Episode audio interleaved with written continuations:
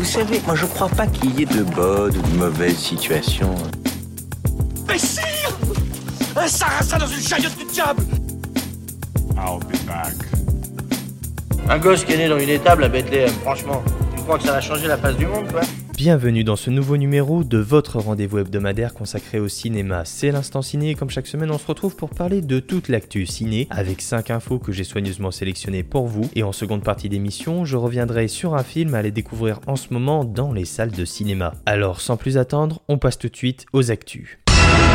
La première info, c'est évidemment l'événement ciné du moment, on va dire. C'est le festival de Cannes qui a fait son ouverture mardi soir avec le film Coupé de Michel Azanavicius. Alors Virginia Fira était la maîtresse de cérémonie pour cette cérémonie d'ouverture. On a eu la présence de Vincent Lindon qui a fait un discours très émouvant, le président du jury de cette 75e édition du festival de Cannes. Nous avons eu également une remise de prix par le président Pierre Lescure à Forest Whitaker pour son engagement humanitaire, mais aussi évidemment sa carrière d'acteur et réalisateur. Pierre Lescure qui qui a donc remis une palme d'or à Forest Whitaker. Mais nous avons également eu un discours en visioconférence du président ukrainien Volodymyr Zelensky, bref, une cérémonie d'ouverture engagée et passionnante, qui plus est suivie du film Coupé de Michel Azanavicius, qui a fait son petit succès apparemment. Euh, les spectateurs cannois ont apprécié ce film. Qu'est-ce qu'on peut dire notamment pour continuer dans le festival de Cannes? Hier soir, c'était l'avant-première, la présentation en sélection officielle hors compétition du film Top Gun Maverick en présence de toute l'équipe du film ainsi qu'évidemment de la star Tom Cruise qui est venu présenter le film à Cannes. Toute l'équipe du film ont monté les marches rouges du palais du festival et ont rejoint donc Thierry Firemo et Pierre Lescure sur les marches pour assister à deux passages en avion de la patrouille de France qui ont offert un spectacle impressionnant. Bref, tout ça pour dire que Cannes c'est l'événement du moment, ça continue toujours pendant deux semaines. Vous pouvez toujours suivre tous les événements du festival sur Cult Movies évidemment, mais également du côté de la chaîne YouTube du festival de Cannes qui retransmet en direct tous les événements, également avec tous les partenaires médias comme France Télévisions, ou encore le média brut en ligne, avec les interviews d'Augustin Trapenard. Il a déjà fait une interview de Vincent Lindon et de Forest Whitaker, et il y en a plein d'autres qui vont suivre, et c'est des interviews toujours très bien menées par Augustin Trapenard, qui est vraiment génial dans ce rôle. D'ailleurs, euh, on a eu un chiffre qui nous est parvenu, il y aurait à peu près 5 millions de téléspectateurs qui auraient suivi la cérémonie d'ouverture en direct mardi soir sur France 2, un chiffre assez impressionnant finalement, et c'est sans compter euh, tous ceux qui ont suivi le festival en ligne sur YouTube ou encore sur les lives Facebook. Bref, un festival Festival de Cannes qui commence très très bien et j'ai hâte de voir la suite.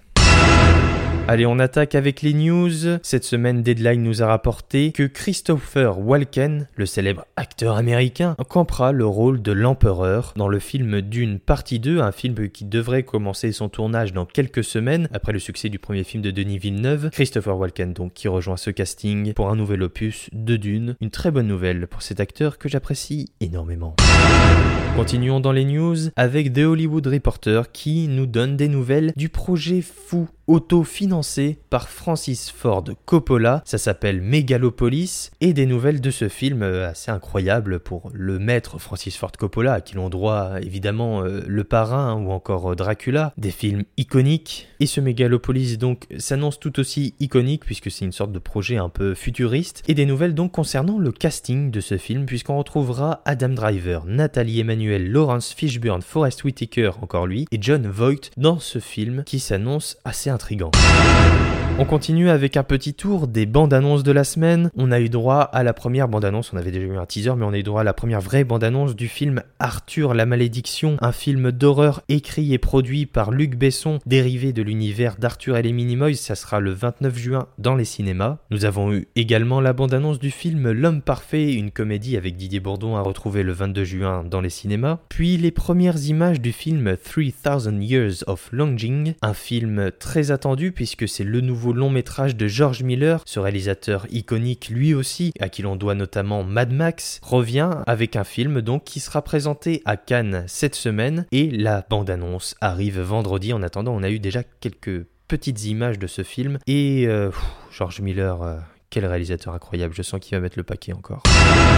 Enfin, notre dernière actualité nous est rapportée par Sky News et le site américain a discuté avec l'actrice Amber Heard qui est actuellement en procès face à Johnny Depp, un procès qui passionne les foules. Eh bien, Amber Heard a annoncé que Warner Bros aurait enlevé quelques scènes d'elle dans le prochain film Aquaman 2, Aquaman and the Lost Kingdom. Elle a dit qu'on lui a donné une première version du scénario, puis une autre version du scénario où ils auraient enlevé des scènes avec elle, notamment des scènes d'action. Bref, Warner qui essaie un peu d'éclipser le personnage d'Amber Heard, euh, puisqu'elle est au cœur de la Ça fait suite également à quelques déclarations qui avaient été faites il y a encore quelques semaines. Il me semble que je vous en avais parlé concernant le fait que Amber Heard et l'acteur principal d'Aquaman, Jason Momoa, se seraient un peu frités sur le tournage et qui s'entendraient pas très bien. Donc c'est compliqué, d'autant plus qu'une pétition a été lancée il y a quelques semaines pour retirer le personnage de Mera qui est Camp dans Aquaman 2. Et cette pétition aurait eu un succès, si je puis dire, assez incroyable, encore plus grand que le succès euh, de la pétition euh, concernant Britney Spears, hashtag Free Britney, qui avait là encore rassemblé pas mal de signatures. Ça a complètement explosé les scores cette pétition. Donc c'est compliqué hein, pour Warner qui avait déjà euh,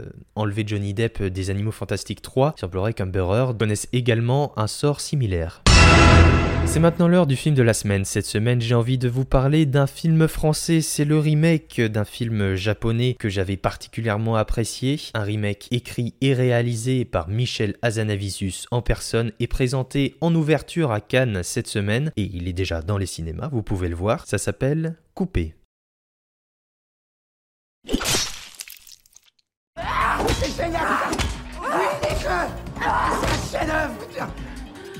Fais tes adieux, sac à merde.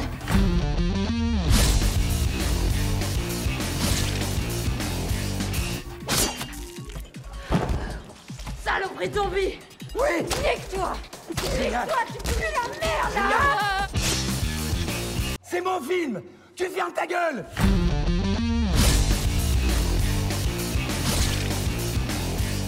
Tu me fais chier depuis le début des répétitions, alors maintenant tu fermes ta grande gueule de con. Coupé, c'est l'histoire tumultueuse du tournage d'un faux film de zombies qui va vraiment se transformer en film de zombies. La particularité de ce tournage, c'est que c'est un unique plan séquence, ça veut dire qu'on ne coupe pas la caméra. Donc pendant 30 minutes, le film s'ouvre avec ce film en fait, et pendant 30 minutes, on a ce film sans coupe, et qui plus est, qui est dans l'histoire du film, diffusé en direct dans les télévisions, mais euh, contrairement euh, au film japonais, euh, celui-ci s'inquiète moins de de cette diffusion en direct. Bref, c'est un one shot, donc il n'y a pas possibilité de couper la caméra, il n'y a pas de possibilité de se rater et pourtant tout va être foireux. Pour vous décrire un peu ce film très particulier, comme je vous l'ai dit, le film débute avec le film, justement, 30 minutes de plan séquence réalisé sans coupe, c'est assez exceptionnel et euh, le film euh, original, le film japonais de Shinichiro Ueda qui s'appelle Ne coupez pas en France, avait eu un petit succès auprès euh, des internautes. Il est sorti directement en DVD chez nous en France, mais c'est un film qui est décrit un peu comme un concept movie, un film révolutionnaire. Le mot est peut-être un peu fort, mais c'est vrai parce que c'est une véritable expérience de cinéma. J'ai pas envie de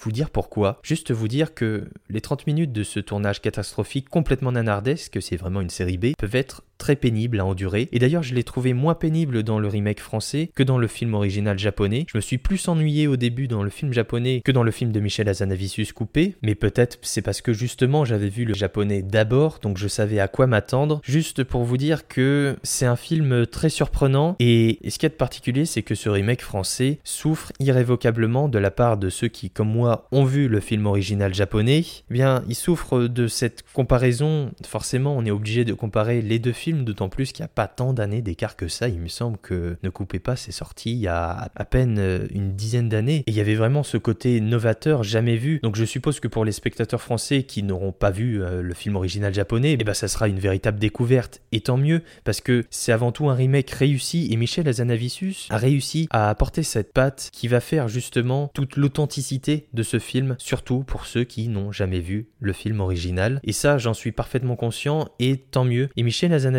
Aussi, il en est conscient, c'est pour ça qu'il essaie aussi d'apporter quelque chose de nouveau, parce qu'il sait qu'il y a des véritables fans de ce film original, et il veut également les surprendre, c'est pour ça qu'il travaille sa mise en scène. Il y a peut-être une dimension un peu moins bordélique par rapport à l'original, il y a une maîtrise, mais ça reste quand même, ça part dans tous les sens, mais c'est voulu en fait. Ça raconte le tournage euh, complètement absurde d'un film qui n'est pas maîtrisé, et derrière ça, il y a quand même la maîtrise d'un réalisateur qui essaie de ne pas s'éparpiller, contrairement au film original, donc ça c'est peut-être la critique par rapport aux, deux films qui sont quand même bien différents, hein, même si euh, ça colle parfaitement, même s'ils s'en inspirent. D'ailleurs, euh, ce que j'ai trouvé assez original, c'est que pour justifier le film, pour justifier le remake, eh ben, il s'inspire de la vie réelle. C'est-à-dire que dans la, diégèse du film, dans l'histoire, dans l'espace-temps de, ce faux long métrage, le film original japonais d'Ueda existe. D'ailleurs, quand, quand il demande au réalisateur, qui est incarné par Romain Duris, euh, de réaliser ce remake français, on lui donne un petit papier avec des photos du film et on lui donne même le film. Donc on le voit en fait, on voit Romain Duris regarder le film original japonais et regarder les photos de, de, ce, de ce film. Donc c'est une sorte de, mise en abîme, de la mise en abîme, de la mise en abîme. Voilà, je sais pas si vous me suivez, mais c'est assez dingue et c'est vraiment bien fait. Et Azanavicius, on l'attendait un peu au tournant avec ce film parce qu'on sait que Michel Azanavicius, et ça sera pas du tout péjoratif ce que je vais dire, mais c'est un très bon copieur. C'est quelqu'un qui sait très bien s'inspirer des codes du cinéma, c'est ce qu'il avait fait avec OSS 117, c'est ce qu'il avait fait avec The Artist, avec Le Michel Azanavicius, il s'empare de tout un univers cinématographique, des techniques, il sait les reproduire à merveille, ça lui aura même valu des Oscars, notamment avec The Artist, et la reconnaissance de tout un corps de métier. Et eh bien là, il le fait parfaitement bien, et j'ai même envie de dire qu'il retrouve un peu ses amours de jeunesse, parce que Michel Azanavicius, c'est un pro du détournement, notamment avec La classe américaine, qui est sans doute l'un des détournements les plus passionnants. C'est un de ses premiers films, et c'est également, il avait été stagiaire à l'époque pour Les Nuls sur Canal. Donc il y a aussi ce côté de film indépendant, série Z, et ça fait du bien de retrouver Azanavicius là-dedans, après qu'il se soit, certains diront peut-être un peu perdu, mais voilà, Le Prince oublié avec Omar Sy, son précédent film, n'avait pas fait des scores exceptionnels et n'avait pas été très apprécié de la part du public et de la critique. Et eh bien là, disons qu'il repart un peu aux bases, aux essentiels, et ça donne un film qui parle avant tout de la force du collectif, et là-dessus, il l'a très bien compris, et il sait ce que c'est la force du collectif quand on parle d'un tournage compliqué. Il sait très bien ce que c'est, c'est avant tout, voilà, un film entre amis, un film familial avec des valeurs. Il fait jouer sa femme Bérénice Bejo, mais également sa fille. Bref, il s'entoure des meilleurs pour faire un remake intéressant, pertinent, et qui se justifie même sa propre existence. C'est complètement dingue. Si vous n'avez jamais vu le film original japonais, je vous encourage bien évidemment à le découvrir, mais je vous encourage bien sûr à aller découvrir ce film français qui est certes un remake, mais un remake bougrement bien ficelé et finement maîtrisé. C'est pour ça que je vous encourage cette semaine à aller découvrir Coupé, le film d'ouverture de ce 75e Festival de Cannes, réalisé et écrit par Michel Azanavicius, déjà dans vos cinémas.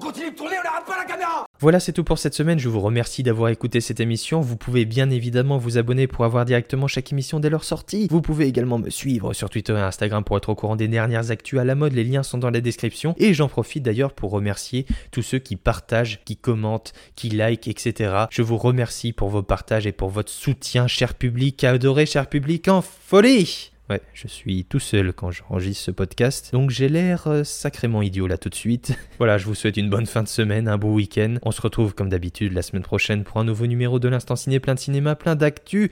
Alors, à la semaine prochaine. Et allez au cinéma. Ça dépasse tout ce que j'ai pu imaginer.